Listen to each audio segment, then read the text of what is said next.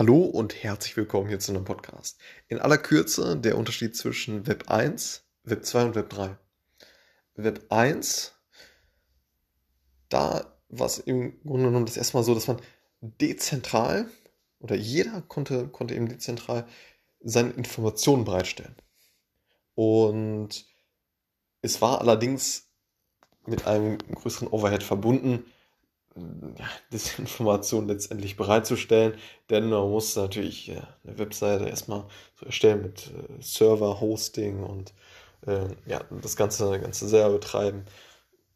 War nicht ganz so einfach. So haben die meisten, äh, ja, meisten Nutzer das eben ja, für die Informationsbeschaffung äh, verwendet versus der Informationsbereitstellung. Das zum Web 1, sehr dezentral allerdings, relativ großer Overhead, dann selber auch Informationen bereitzustellen.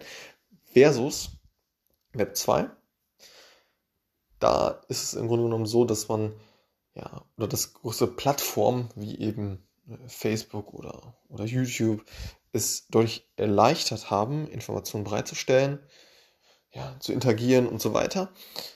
Was allerdings dazu führt, dass das ganze Thema sehr zentralisiert ist und ähm, genau, das natürlich die bekannten Nachteile mit sich bringt.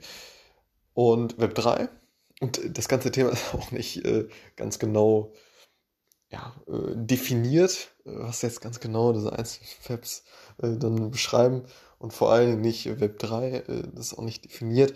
Im Grunde genommen versucht das ganze Thema, also Web 3, die Vorteile von, von Web 1, also das, Zentralis äh, das Dezentralisierte von Web 1 und äh, die Vorteile von Web 2 dann zu verbinden und äh, ja, das Ganze eben dezentral aufzubauen und äh, ja, easy zur Verfügung zu interagieren und dass man ja, als Person seine, seine Daten äh, ja, im Grunde genommen mh, hm, ja, darüber verfügt und äh, sie nicht abgibt und so weiter und genau verschiedenste andere Vorteile, die das mit sich bringt.